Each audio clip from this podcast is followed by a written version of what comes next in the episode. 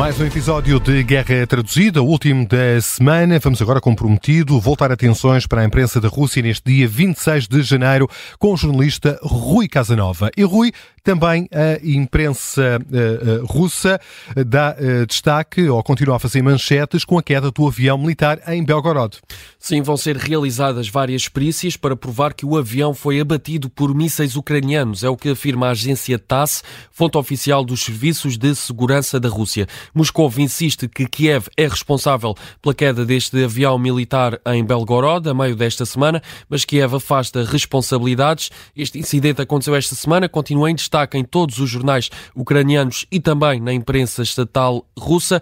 A Rússia continua a afirmar que a Ucrânia é responsável pela queda deste avião, mas Kiev afasta responsabilidades. Agora, as autoridades russas avançam à imprensa estatal do país que vão ser realizados vários testes, várias perícias para provar que este avião foi abatido por mísseis ucranianos. Entretanto, a Rússia afirma que não tem planos para atacar território da NATO. É o que diz a porta-voz do Ministério dos Negócios Estrangeiros da Rússia, citada pelo eh, canal russo KP.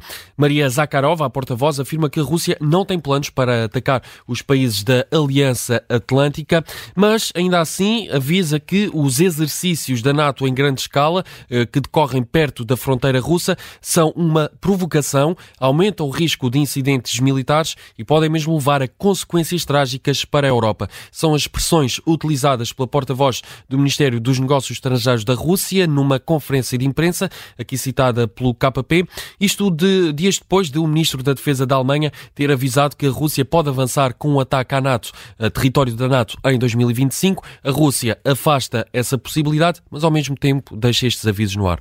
E o canal Medusa, Rui, fala sobre as eleições presidenciais russas. Sim, que estão marcadas para março e, mais uma vez, destaque para a porta-voz do Ministério dos Negócios Estrangeiros da Rússia, que anuncia que as assembleias de voto para estas eleições presidenciais vão estar abertas em todos os países onde existem representações russas, incluindo Estados hostis. É a expressão utilizada eh, por Maria Zakharova nesta conferência de imprensa. Um, explica que em vários países onde as instituições estrangeiras russas foram fechadas nos últimos anos, haverá menos assembleias de voto em comparação com eleições anteriores. A porta-voz do MNE russo um, cita vários países, Estados Unidos, Alemanha, República Checa, Finlândia e também os países bálticos. As eleições decorrem em março. O canal Medusa continua a dar destaque a estas eleições presidenciais russas. E é assim que fechamos este episódio. Estamos de regresso na próxima semana com o Rui Casanova.